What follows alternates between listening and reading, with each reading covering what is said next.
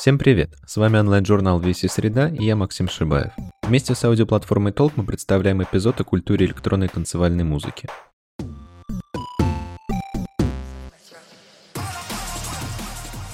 Летом 2022 года в VSC Press вышел перевод на русский язык книги Саймона Рейнольдса «Вспышка энергии». Это одно из самых масштабных исследований электронной танцевальной музыки и рейв-движения. На презентацию книги мы пригласили экспертов, чтобы обсудить ее и порассуждать, как изменился рейв и связанная с ним культура в наши дни, а также то, как рейв и электронная музыка находили себя в тексте и языке. В числе экспертов культуролог и исследователь музыки Артем Абрамов, музыкальный журналист, издатель и переводчик Илья Воронин, диджей, радиоведущий и коллекционер виниловых пластинок Маша Скай, журналист, критик и переводчик Илья Миллер, диджей, исследователь бейс-музыки и создатель блога «Селектор» Никита Кузнецов. Этот разговор стал поводом для более глубокой рефлексии о судьбе танцевальной электронной музыки и существующем вокруг нее комьюнити – чтобы попытаться ответить на некоторые волнующие вопросы, мы пригласили теоретика культуры и музыканта Евгения Былину.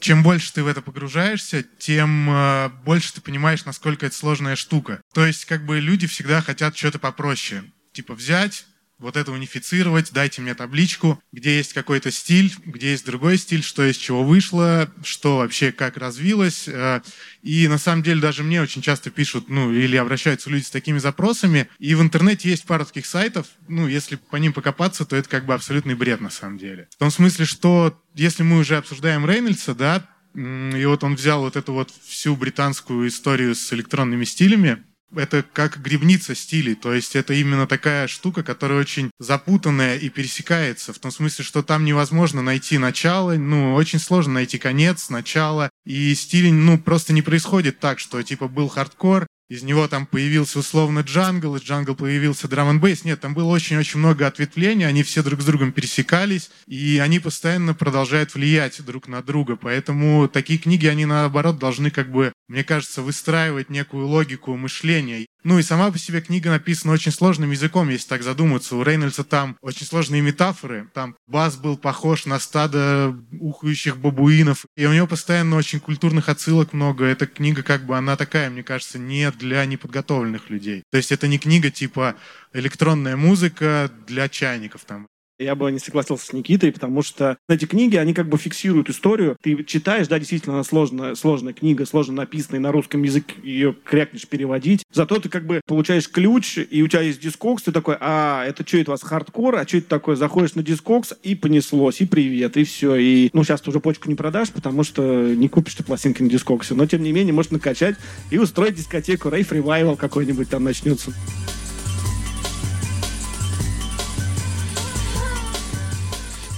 Несмотря на то, что да, там Рейнольдс Сноб, э, у тебя есть куча поводов погуглить. Сейчас есть возможность зайти на YouTube. Не надо ничего делать самому, искать. Уже все давно составили плейлисты, потому что книжка не новая. В общем, классный такой дайв-ин в эту всю историю.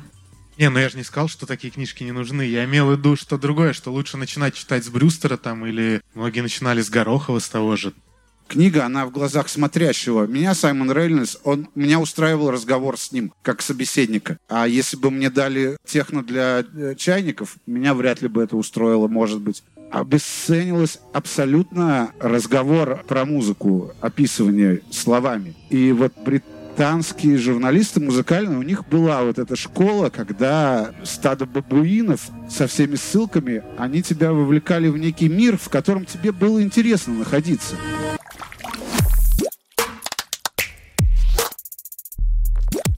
Часто конвенциональных возможностей языка не хватает, чтобы отразить всю сенсорную многогранность, присущую музыке, и регистр чувств, который она рождает. Код 2 Эшу на его книжку «Блистательней солнца», да, можно вспомнить, где ему пришлось, в общем-то, для того, чтобы передать вот эту всю эффективную чувственность и силу электроники, ну, переизобрести английский. Ее перевести вот э, нереально, как редактор говорю, серии, да, книжной, потому что этот язык, вот он как бы перформативен сам по себе, да. Эшен говорил вот о типе Sonic Fiction, да, таком как бы типе письма, ну, который э, избегает вот норм каких-то, избегает конвенций э, языковых, жанровых каких-то координат. Рейнольдс, в общем-то говоря, тоже это делает, но, на мой взгляд, не всегда удачно, вот, в отличие от Эшена. Критики, да, давайте так скажем, в широком смысле этого слова, они, ну, обеспокоены, да, вопросом э, того, что необходимо вырабатывать вот какой-то ну, новый язык описания, который может быть казаться вычурным, неправильным, да, и э, странным, но это сделано как бы осознанно.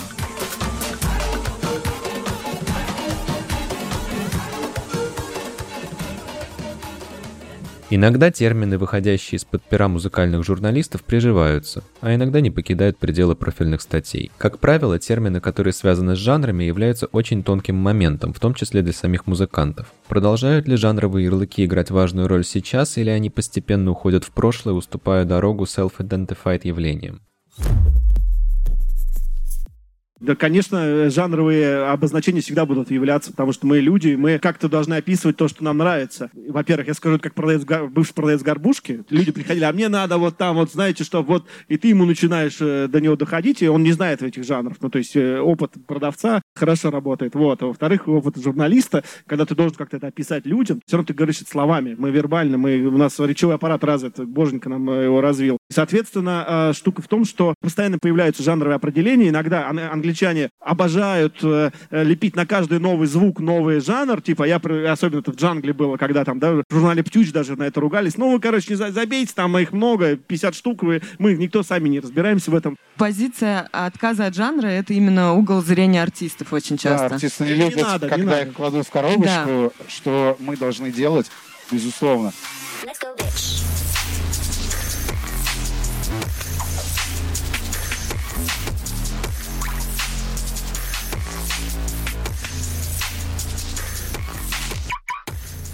Но э, на самом деле вообще культурный лоша сменился очень сильно. Просто повезло Саймону, что его какие-то жанровые определения прилипли к стене, а бросал он их немало. Типа throw shit on the wall, see if it sticks. А сейчас это уже не нужно, потому что вокруг жанра должно сложиться некое комьюнити со всеми аспектами. А сейчас изобретение жанра вот в нашу, в 2022 году, это плейлист на Spotify, который сам Spotify и сделал, да, вот э, есть такой, э, типа, жанр, веб-кор.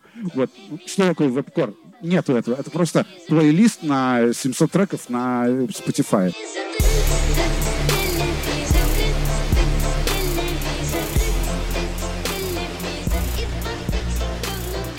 Ну, тут могу не согласиться, общаясь с людьми, кто в Spotify работает и является музыкальными редакторами. Зачастую бывает наоборот. То есть э, редактор Spotify должен найти какой-то молодой развивающийся комьюнити, жанр, который не во внимании, и сделать из этого плейлист. Сейчас очень сложно запомнить имя исполнителя, да, которое мы все стримим. Он может называться буквами, цифрами, длинными предложениями, короткими, но ты не запомнишь, потому что у тебя нету физического носителя. никакого контакта, кроме того, что ты нажал кнопку. И мы сейчас в, приходим к тому, что мы не будем запоминать названия жанров уже даже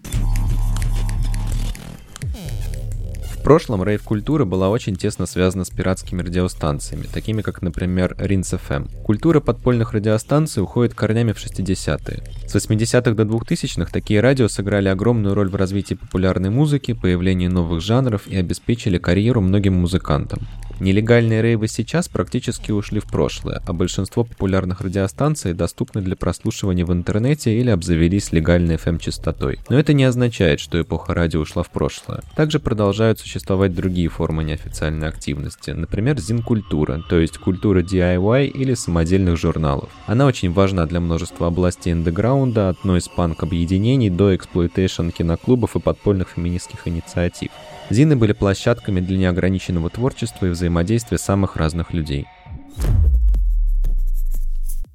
Даже не знаю, что сказать в век, когда все пользуются стриминг-сервисами и интернет-радиостанциями. Если будем говорить про интернет-радиостанции, ну, наверное, самый хороший пример на сегодняшний день, который тоже, кстати, с российским опытом связан, это NTS, которые постоянно привлекают маленькие имена маленьких людей, я в том плане, что это люди из андеграунда с каким-то своим вкусом, своим взглядом. Там очень э, хорошая diversity в плане тоже этническом, половом, каком угодно. До сих пор есть авторские шоу, да, ты можешь послушать э, человека, что он рассказывает, его селекцию. Ну и есть и просто общая волна, где играет хорошая музыка. И из российских примеров И тут небольшой линк к общественному вещанию в Британии, да, это там радиокультура. Вот несмотря на то, что это ВГТРК, да, они догадались позвать э, Артема Крапивина из Enthusiast Records, да, который полностью общее вещание изменил. И несмотря на то, что там большой процент треков, которые вы, я, мы, ты слышим на НТС, в любом случае приятно включить радиостанцию и много необычной новой музыки э, за рамками жанров послушать. Вне шоу, где есть ведущий, да, ты там упомянул э, культовые шоу, где очень важен был диджакей и человек, который говорил и рассказывал о музыке. Э, вот мы на Мегаполисе, там, я десятый год делали программу Basics, безусловно, у нас были свои слушатели, и это программа старого формата, когда есть э, рассказчики. То есть ты ставишь трек, рассказываешь, почему, зачем и так далее. Но радио, FM-радио в России ну, напрямую связано с рекламой. Ну, капиталистическая э, схема. Нету рекламодателей, нету FM-радио. Продолжает существовать то FM-радио, которое слушают. Слушают FM-радио э, водители. Вот когда я была ребенком, да, были еще там и станция, была Ультра, было Next FM, разные были интересные, даже такие жан жанровые радиостанции. Сейчас сложно себе это представить. Вот у нас есть Радио Восток, есть Авторадио. В общем, печально. А по поводу интернет-вещания, не знаю, я вот слушаю НТС по поводу NNW, радио, которое делается на основе, ну, на, на площадке Powerhouse. Мы тоже делали как-то там шоу, когда на Мегаполисе не было возможности делать. Это все такое на коленках. И, конечно, если мы сравним аудитории, ну, это просто небо и земля. Нас... С британскими радио. И с британскими, и вообще э, с, с аудиторией стриминг-сервисов э, рекомендательных. То есть ты можешь зайти на YouTube, и э, уже встроенная система рекомендаций гораздо больше тебе подарит открытий, чем авторское шоу, которое зачем-то как-то ты должен найти, узнать, решить, что тебе нравится этот ведущий, его вкус. Ну, то есть мне кажется, что сейчас немножко artificial intelligence побеждает но в то же время на вот популярных интернет-радио, на NTS том же, на NUTS, Lil, где угодно, там существует система радиошоу постоянных от одних и тех же э, людей, вот, да. и многие приходят слушать непосредственно своих любимчиков. Да, респект. Вот, да. Круто, что это дело живет. Я уверена, что оно будет жить так же, как э, все, не знаю, как виниловая культура. То есть обязательно будут слушатели более избирательные, э, которым нравится культура, антураж. Э,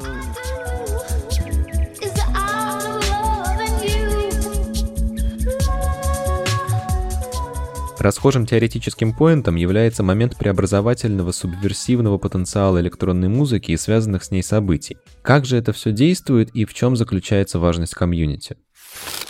Я не особенно э, уверен при всей любви к, к музыке, что она вообще напрямую способна к какому-то прямому политическому действию. Музыке нужно что-то еще обычно, да, какого-то рода вот внешний взгляд на нее, потому что, скажем так, да, эстетически электронная музыка уже далеко не радикальная, но и в целом, да, эстетический радикализм никогда не служит основанием для какого-то там э, радикализма э, социального. Важно, да, чтобы музыкальная практика э, была, условно говоря, опять же, если умно выражаясь, концептуализирована каким-то отношением и пониманием того, как она вписана в разные общественные структуры, отношения, связи, ассамбляжи и так далее. Но ну, скорее музыка, да, это скорее такой как бы симптом, который служит основанием для перемен, как говорил социолог музыки известный Стюарт Холл. То есть это импульс, который собирает какую-то коллективность вокруг себя, а в дальнейшем это уже может быть в какое-то прямое действие вырастет, а может быть и нет. Наблюдая вот э, тоже о том, как э, выстраивается э, какая-то музыкальная культура нынешней России, я заметил, что довольно много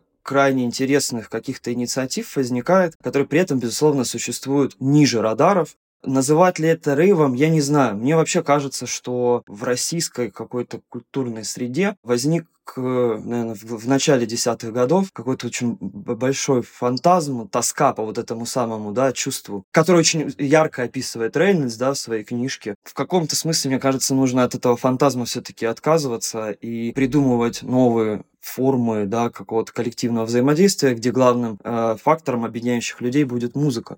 Одному запереться в стене, в четырех стенах, да, и как Сэмюэль Беккет смотреть в потолок, э, это здорово, но это требует очень больших сил. я думаю, что все-таки именно сотрудничество, коллективное соучастие, сострадание и так далее э, совместное, да, способно производить что-то хорошее. А вот атомизацию, да, которую мы как бы наблюдали последние лет 10, да, она ведет только к каким-то плохим результатам, особенно, ну, если там сейчас говорим об искусстве, скажем об искусстве, ну и во всех других сферах. Вчера э, вот на защите один из э, моих студентов, который в том числе куратор, да, и занимается как раз самоорганизованным радио, э, он очень хорошо сказал, есть комьюнити, есть сообщество, уже не так плохо.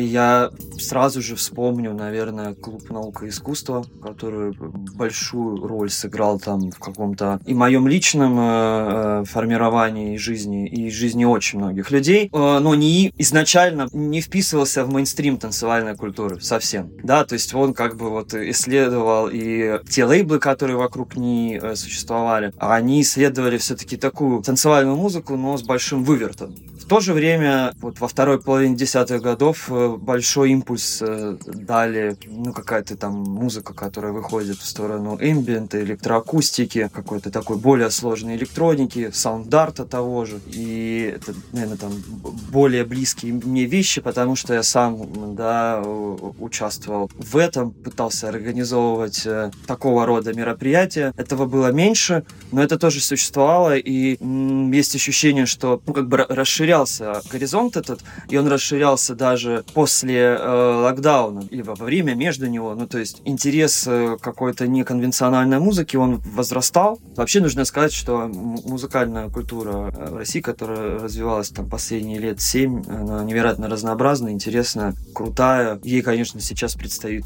огромная работа там, по саморефлексии по понятным причинам. Важнейшим понятием в электронной музыке было и остается понятие саунда, неповторимого звукового оттенка, присущего тем или иным музыкантам, лейблам и другим объединениям, оттенка, являющегося живым отражением аудиальной идентичности.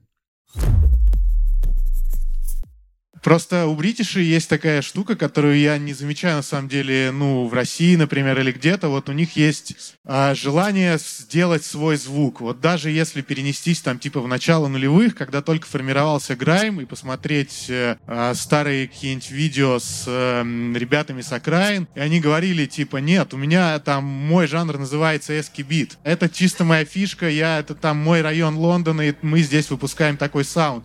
А потом говорят, типа, eskibeat это отстой, мы там делаем что-то другое. А потом это все как бы журналисты накрывают одним колпаком. До сих пор есть, ну, типа, Livity Sound, там, Hessle Audio. У них у всех есть какое-то свое звучание и есть стремление к тому, чтобы сформировать вот этот свой саунд. И они могут его назвать и говорить, ну, чтобы публике было проще, типа, ну, Livity Sound, там, Time Dance, это называется, типа, бристольская Broken Techno. И это, на самом деле, такая, для меня кажется, что ключевая вещь, что сами иногда ну, музыканты должны быть заинтересованы в создании своего фирменного звука. Отчасти брендирование звучания да, происходит. Да, да, это просто как брендирование звучания. Неважно, они сами придумывают название, либо это название даст кто-то другой, но так они больше привлекут к себе внимание, сто процентов. Как бы взять bass -музыку там типа тех же нулевых и взять там все вот эти ранние дабстеп лейблы, у каждого лейбла было свое звучание, и по факту только уже потом это окрестили словом дабстеп, но до сих пор там Hyperdub пошел в одном направлении, Tectonic в одном направлении, DMZ в другом, но за счет того, что они вырастили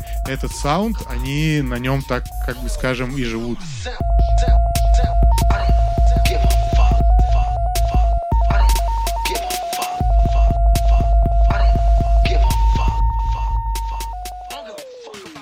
Госзвуку тут что вот они вот это у них действительно их уникальное какое-то звучание то есть все равно они отличаются по звучанию от э, других каких-то русских электронщиков там Ильдар как-то там он настраивает у него там. Вот и соответственно приходят э, журналисты начинают придумывать какие-то слова концепции а этих журналистов на русском языке нет потому что ну как бы у нас нет э, культуры фанзинов эти же все ребята вышли из зинов прежде всего они там э, писали а у нас не было такого соответственно никто никому это не интересно ползать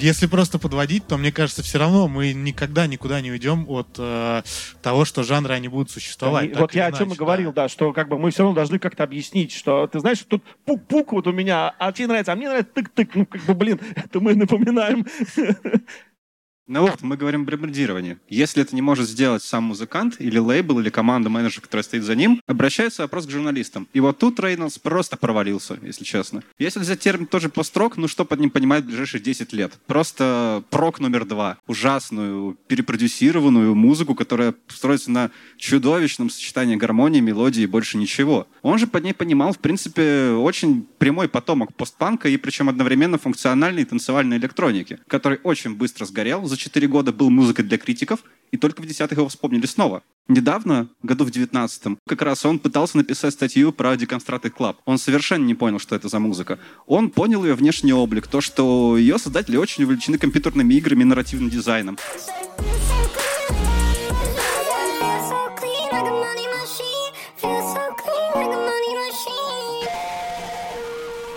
Но он совершенно не помнил, что ее суть индустриальная, которая была как у индастриала 80-х. То, что это музыка, которая э, подразумевает разговор о табу, которые в современном обществе уже совершенно другие. Но, тем не менее, он придумал ужаснейшее определение, концептроника по Твиттеру, наверное, месяц гуляли мемы с ним. Особенно просто со сложным лицом Рейнольдса и просто этим словом. Это было уморительно. Меня беспокоит коррозия, которая происходит со старыми жанрами. Даже сейчас, если, ну, как дисжакей, да, тебя спрашивают, что ты играешь, мне очень тяжело сказать, я играю хаос, мне все время нужно говорить, так, это значит корневой, гаражный хаос, ну вот такие лейблы. И в этот момент промоутер такой, ладно, все, я пойду, ну невозможно.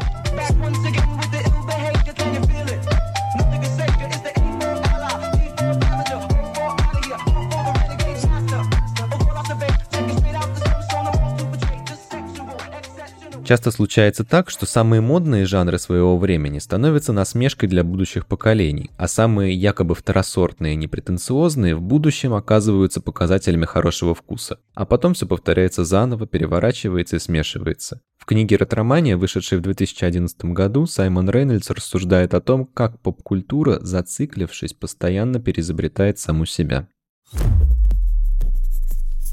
Вот интересно, что Рейнольдс говорит о хардкоре, ну, ну, это связано с тем, что он писал это там в конце 90-х, в начале нулевых. Он относится э, к хардкору, ну, я подразумеваю, брейкбит, хард... ну, вообще хардкор континуум, да? Да, да UK, все вот это возню. Не, не, не, не, не тот хардкор, да, другой. А, он его считает низким жанром, и такой пытается его возвысить. А сейчас тенденция обратная. То есть люди, которые такие э, UK хардкор, брейкбит, я там вот достал старую пластинку, наоборот, появляется слишком много лишней элитарности. Забавно читать в 2022 году перевод Energy Flash, где хардкор э, считается чем-то низким, а сейчас э, всячески воспевается и романтизируется. Так вот опять же ретромания да, бесконечная. Да. И, по-моему, у Рейнольдса в ретромании было, где он описывал хипстеров, как людей, которые, наоборот, должны двигать культуру вперед, но они почему-то очень, наоборот, любят все коллекционировать и как бы идти куда-то назад. И по факту, если сейчас посмотреть, то именно на таких довольно хипстерских мероприятиях э, звучит брейкбит хардкор. Очень много людей... Э, как объяснить? И вот мы возьмем там условный кого мы вспоминали, Alfa Future People, там еще какие-то коммерческие рейвы, не рейвы, не знаю, как это назвать, но там ты не услышишь... Они называют это фестивалями, да, да. Карл. Типа хардкор 92 -го года там не будет играть. Э, то есть э, тут такая вот история. На техно-хаус-ивентах сейчас очень много людей, кто играет именно старый хардкор. Сейчас старую габу даже много уже кто играет. Раньше все от нее плевались, а сейчас прямо габа с пластиночек — это вообще от, отлично. И вот люди, которые только что танцевали под э, хаус такой классический, там под Чикаго, еще подо что-то, тут же начинают э, танцевать hakken вообще отлично под габу.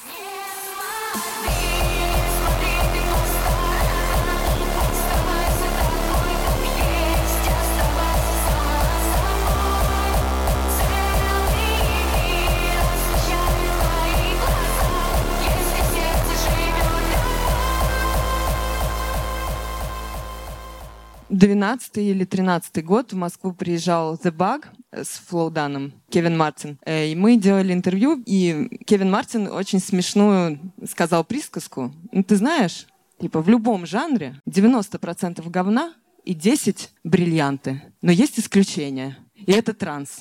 И, и мы смотрим, да, fast forward 22 Я год. согласился с ним. Вот, 22 Я- год, все, и транс, как бы, транс-ревайвал, типа сейчас все, ты, ты, мутабор приходишь, там, ну, тупо транс играет, да, как бы. Психоделик причем. Да, и- 98 год, XP Voodoo. То есть, псай, да, псай-транс, чуть-чуть отматываешь, то есть все плевались, говнились, простите за мой французский, а сейчас это Не, вау.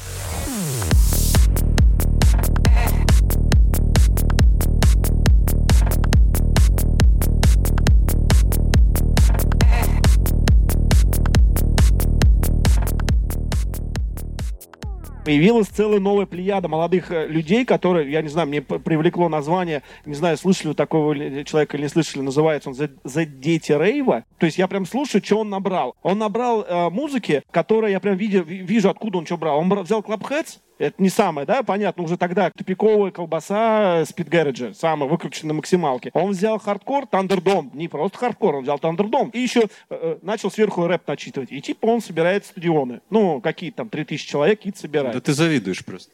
Да я не завидую, я никогда...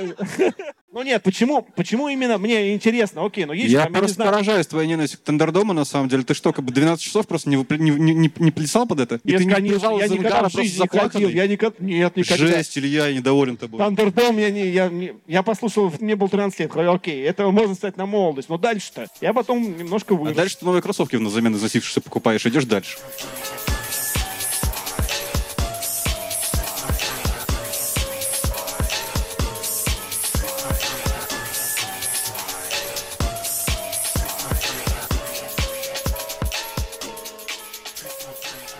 Я вообще, в принципе, против эстетических констант и против э, снобизма, против э, элитарности, поэтому неожиданно любой жанр может блеснуть. То есть нет плохих жанров. Сейчас я говорю нет. Мне кажется, это не проблема жанров и ну, эстетичных, хороших и плохих жанров, а проблема мейнстрим и типа корневая какая-то история. Мейнстрим лю- любой жанр сделает э, неприятным на время. Потом как бы мейнстрим да? устремляется куда-то еще в какой-то новый жанр, и ты уже слышишь какие-то мейнстримы, я не знаю, там, какой-нибудь... Ну, я, наверное, не настанет тот день, когда какой-то трек с Криликсом мы будем как бы со слезой Вот, а я вот о том же как раз, вот о том Ну, же. скорее, скорее всего, да, такого не произойдет.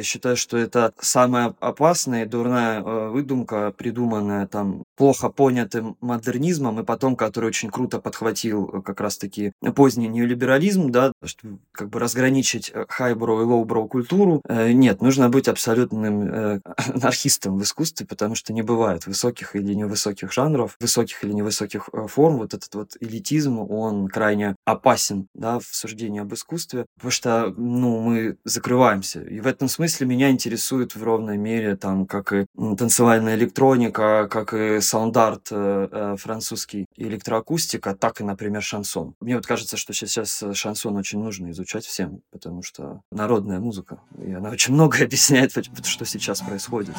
Я ночью со вселенной говорил Не знаю, кто кому глаза открыл Ее я выслушал, ни в чем не убеждал Мечту ей рассказал и слово дал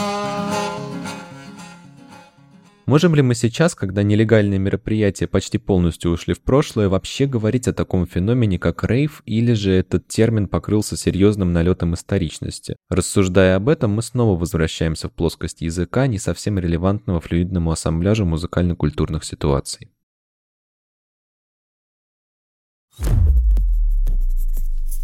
Следующая книжка после Energy Flash у него была ретромания, он же ее обновлял. И последние главы это EDM э, история с американцами, которые последний впрыск адреналина сделали во всю эту историю. И Когда Альфа-банк побежал, мы тоже хотим делать, и Tomorrowland, и они делали пять лет, там плюнули, сказали, больше не хотим. Фе- Федеральный рейв это называется. Федеральный рейв, да, да, да. Кстати, между прочим, они собрали больше всего народу, максимально больше народ, больше никто в жизни не собирал. Здесь на рейвах 52 тысячи человек, максимум э, это всей, э, во всей, значит, истории русского рейва больше никто не собрал.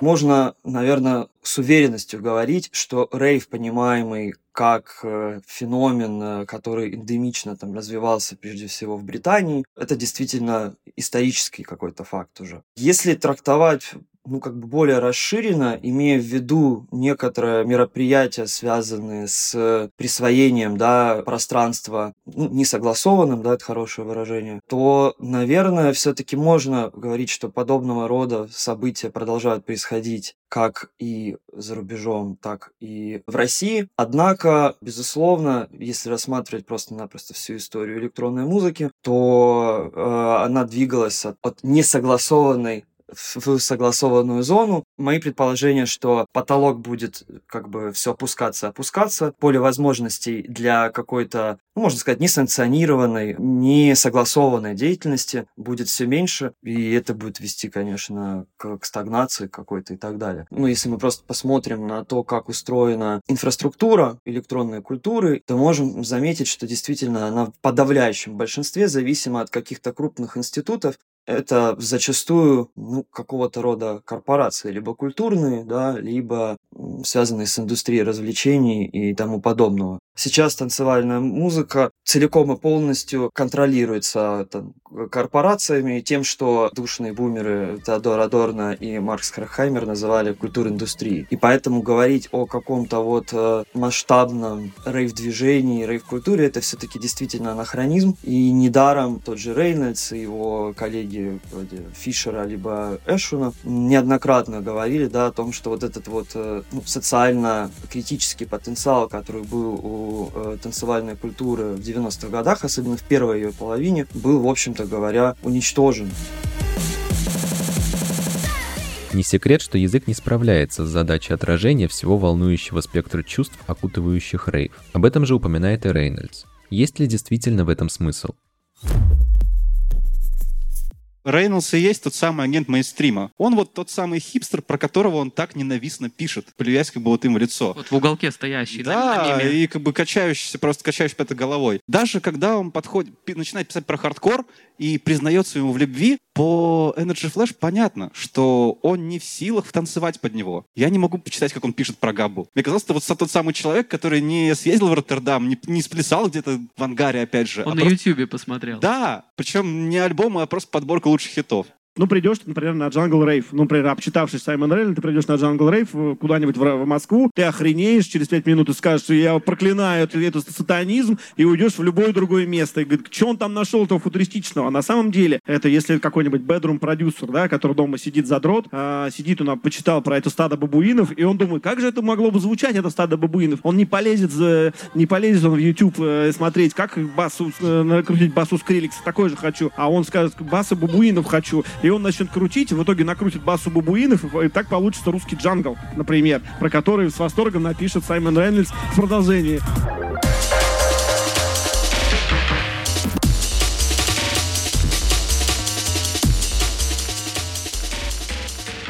Вообще Рэндалл сам признается в этой книге, что фактически он свою миссию провалил. И он говорит о том, что невозможно писать рейв, невозможно дать э, понимание этому чувству простым логическим языком, можно только побывать. С чем, в принципе, вообще не справляется половина документалок про рейв, которую я видел. Но, как мне кажется, очень стоит посмотреть на контекст этой книги. Она вышла оригинально в 98 году, если правильно помню. И да, когда вся культура рейва фактически стала уже полным мейнстримом, и сторожилы движухи думали, что окей, это музей, надо уходить в что-то другое, либо просто ныли по поводу того, что рейв умер. Это был свежий взгляд на то, что у нас была великая эпоха, и как это было. Лучший проводник для того описанного чувства, о котором ты говоришь, мне кажется, это полностью или почти лишенное букв что-то вообще что Рейнольдсу, мне кажется, не удалось передать в книге, то, что рейв или танцевальная музыка, функциональная электроника, как ни назови, вся ее история — это борьба между центром и периферией. Каркор континуум, о котором говорил Никита, это частный случай борьбы вот этого самого вируса и скучного белого задротского человека откуда-то из пригорода. Мне кажется, в этом случае лучше всего подходит либо кино, либо зин. Причем, как мне кажется, ЗИН даже лучше, поскольку ЗИН выпустит ограниченное количество, ограниченным тиражом, его прочитает ограниченное количество людей, но кто-то из них его оцифрует. В тексте «Конец утопии» Евгений Былина подводит итог многолетним разговорам об утопическом модусе рейва. Но действительно ли утопия существовала как некий абсолют рейва или же попросту была очередным товаром, удовлетворяющим определенный коллективный запрос? Есть ли исследовательские оптики, позволяющие перевести дискурс рейва и пост-рейва в иные концептуальные поля?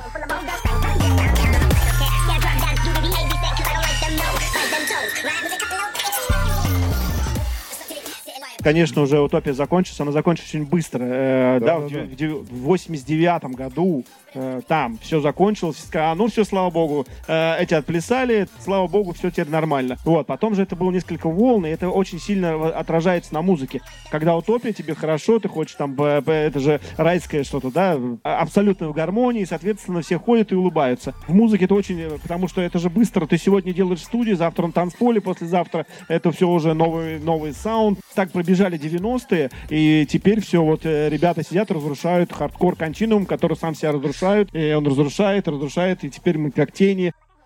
А мне кажется, что утопия как раз рождается в ответ на вызов. Ну, то есть э, тот же британский рейв, да, э, это ответ на очень кризисное время. А мы как Ну раз да, с вами, тетчеризм, ну, правда. наверное, я Но- больше, а вы чуть-чуть застали период.